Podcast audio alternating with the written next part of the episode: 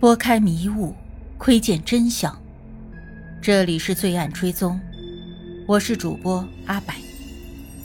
凶案或许离奇残忍，但作案的动机往往代表了人性的欲望。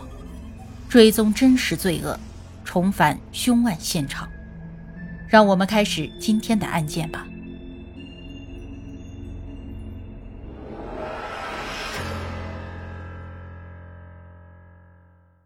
随着案件的审理，披露的相关细节一个比一个劲爆。南希杀夫这件事本身毋庸置疑，然而南希却声称自己一直以来都遭受着罗伯特的身体和精神上的虐待，杀人完全是出于自卫。南希在法庭上声泪俱下的自述：罗伯特是个吸毒成瘾、酗酒、家暴的工作狂魔。在她生完第一个孩子之后，罗伯特就嫌弃她身材走形，强迫她进行了肛交，她成了丈夫淫威之下的性奴。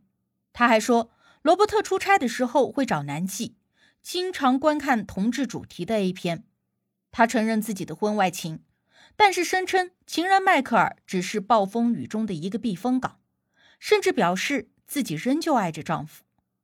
按照南希的说法，十一月二日这天。罗伯特一如既往地强迫他进行肛交，甚至用棒球棍毒打他。南希为了生存，不得不拿起一尊小雕像进行反抗，这才失手杀死了罗伯特。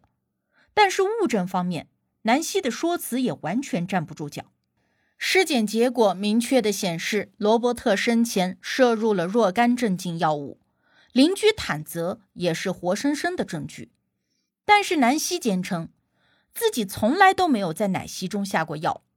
她表示，自己之所以进行那些网络搜索和收集处方药，是因为再也无法忍受丈夫对自己的虐待，所以想要偷偷自尽。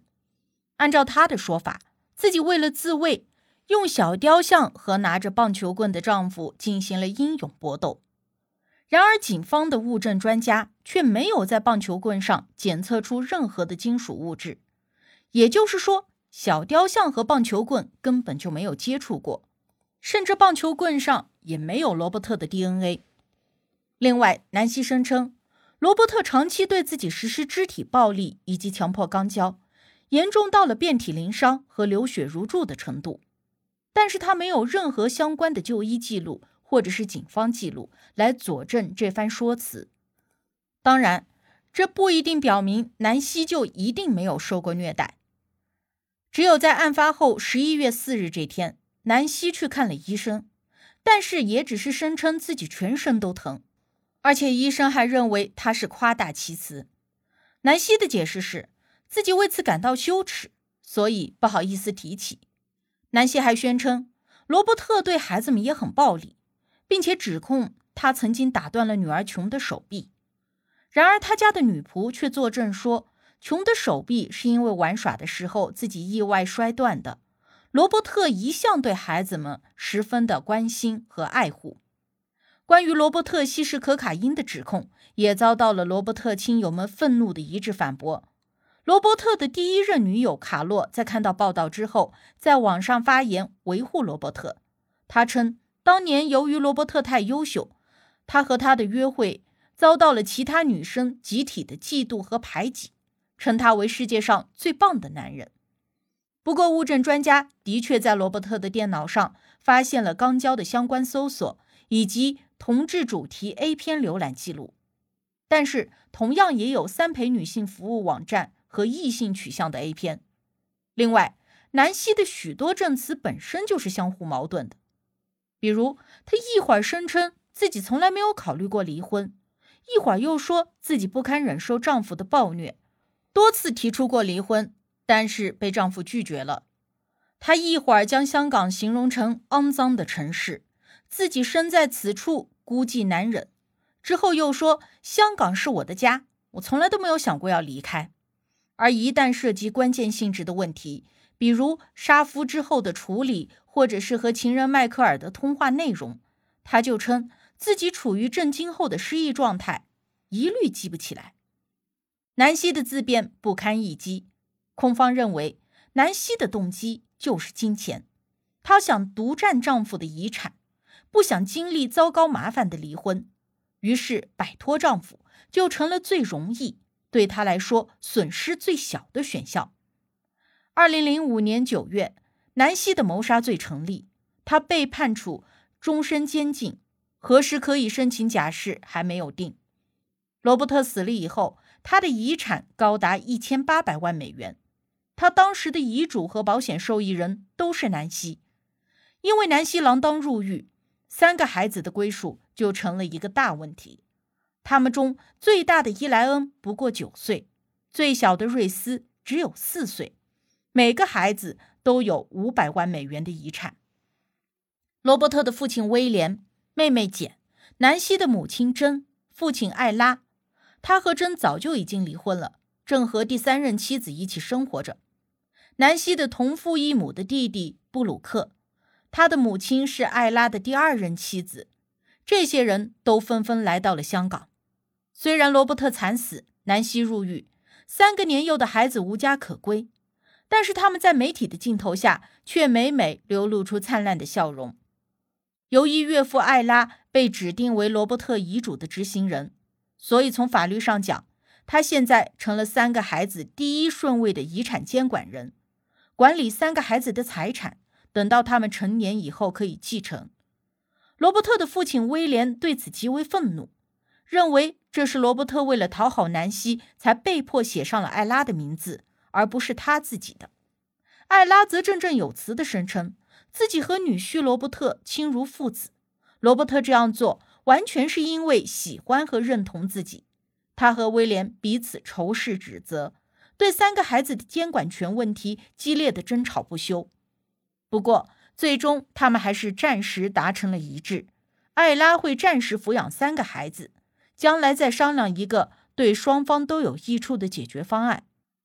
就这样，艾拉带着三个孩子离开了香港，其他人也陆续返回，只有南希的母亲珍留了下来。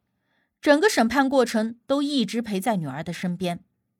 然而，仅仅过了一个月，艾拉就觉得自己无力承受，把三个外孙丢给了自己年仅二十四岁、还在医学院上学的儿子布鲁克抚养，还理直气壮地宣称：“好多二十四岁的人都在养孩子的。”得知这件事的威廉怒火中烧，他认为这是南希的家人故意报复，决定拯救自己的孙子孙女。他威胁布鲁克，如果他不放弃抚养权，就要让艾拉破产，吊销布鲁克未来的行医资格，并且毁掉他身边所有的亲朋好友。就在这两家再度闹得不可开交的时候，罗伯特的哥哥安德鲁以救世主的姿态出现了。他开着租来的私人直升机，风风光光地将孩子们接到了自己位于康涅狄格州格林尼治的豪宅里，然后将抚养他们以及自己的两个孩子的任务完全的甩手丢给了自己的妻子海莉。罗伯特的死让安德鲁深感人生无常，开始变本加厉的及时行乐。虽然他之前就很奢侈，他派对狂欢、吸毒、酗酒。出轨滥交，并且疯狂购物。他有一艘八十英尺，就是二十四米长，价值二百八十万美元的拉兹拉游艇，还有至少十四辆收藏款的复古车，其中一辆一九五七年的奔驰就价值四十二万美元。安德鲁每月可以从罗伯特的遗产中提出八千美元，仅仅用于孩子们的生活费。为了让罗伯特的孩子们能够感受到温暖，安德鲁把餐厅和卧室全部翻新，总共花费了十七万美元。这些花销全部都记到了罗伯特遗产的账下。安德鲁还为自己收取了百分之三十的辛苦费。另一方面，海莉要独自一个人抚养五个孩子，当然也有保姆、女仆之类的人帮忙。安德鲁则享受着好哥哥的美名。和情妇们在豪华餐厅吃喝玩乐，同时还把为五个孩子打理生活的海莉称为“总是管我要钱的婊子”。二零零四年的夏天，海莉最终忍无可忍，决定和安德鲁离婚。她在二零零五年初正式向法院递交了离婚申请。海莉带走了自己的两个孩子，把罗伯特的三个孩子暂时交给了罗伯特的妹妹简。失去了监管权，也就意味着安德鲁不能再从罗伯特的遗产中支取经费。安德鲁愤怒地打电话给妹妹，认为他在背后算计自己，并坚持要让罗伯特的三个孩子回到自己的身边，绝不放弃自己的监管权。他对打算离开自己的海莉同样怒火中烧，甚至宣称离婚之后要让海莉支付自己的赡养费。不过，对安德鲁来说，此时有比离婚和被妹妹夺走监管权让他更头痛的事。二零零五年七月夏天，FBI 开始调查安德鲁，他被控在三个州进行诈骗。此时，人们才赫然发现。安德鲁那个看似生意兴隆的房地产公司 Hanrock，只不过是建造在华丽谎言之上的空中阁楼，是一场拆东墙补西墙的庞氏骗局。二零零五年九月，简向纽约法庭递交了更改监管权的申请，并联系了一位《纽约时报》的记者，曝光了哥哥安德鲁和前嫂子海莉的许多隐私，在舆论上先声夺人。为了罗伯特的三个孩子以及他的巨额遗产，一家人再度大打出手。南希的父亲艾拉也重新站队，全力支持安德鲁，还声称，就算安德鲁马上就会进监狱，你也不能说他们家的环境不利于孩子们的成长吧。远在香港的南希，他此时刚刚被判处了终身监禁，也写来了一封长达五页的请愿信。虽然他一直逃离海莉。但却对他极尽溢美之词，还是希望他能抚养。他恳请法官不要将孩子判给简，因为他就是冲着遗产去的。不过这些抗议都是徒劳的。就像一位律师所说，安德鲁即将进监狱，海莉准备离婚，并坚决不愿再接手，三个孩子也只能归简抚养。二零零六年三月末，安德鲁对诈骗指控供认不讳。作为签署认罪协议的交换条件，他将面临八到十年的监禁，并将作为污点证人出庭作证。安德鲁还涉及了为其他组织洗钱之类的犯罪活动。然而，就在出庭的前几天，几个搬家工人发现安德鲁的尸体，他被绑住了双手双脚，被刺死在自家的地下室里。因为安德鲁的仇人实在太多了。警方的调查一度陷入了困局，直到二零零八年的三月，警方才锁定了嫌疑人，逮捕了安德鲁的前司机卡洛斯·特鲁西略，以及他的堂弟伦纳德·特鲁西略。警方的理由是，卡洛斯和伦纳德曾经参与过洗钱的活动，他们害怕安德鲁将自己供出来，因此抢先杀人灭口。不过，这个理论啊。并不令陪审团信服，最终卡洛斯被判处六年徒刑，随后被驱逐回哥伦比亚。伦纳德则以过失杀人罪被判处了二十年徒刑。很多人对安德鲁的死存有疑惑，对他的各种内情也众说纷纭。不过那毕竟是另外一个故事了。安德鲁的葬礼在故乡新泽西州举行，和弟弟罗伯特埋葬在一起。参加葬礼的人寥寥无几，他那些花天酒地的朋友和女朋友们无一人出席。二零一零年，南希以法律错误为由上诉，要求重审。二零一一年三月二十五日，她再次被判谋杀丈夫罪名成立，刑期不变。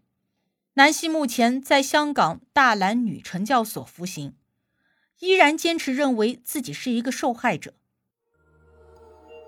八世间奇案，看人间百态，品百味人生。喜欢的朋友可以订阅专辑，关注我，定期更新真实案件。你都看过或者听过哪些离奇的案件？欢迎留言讨论。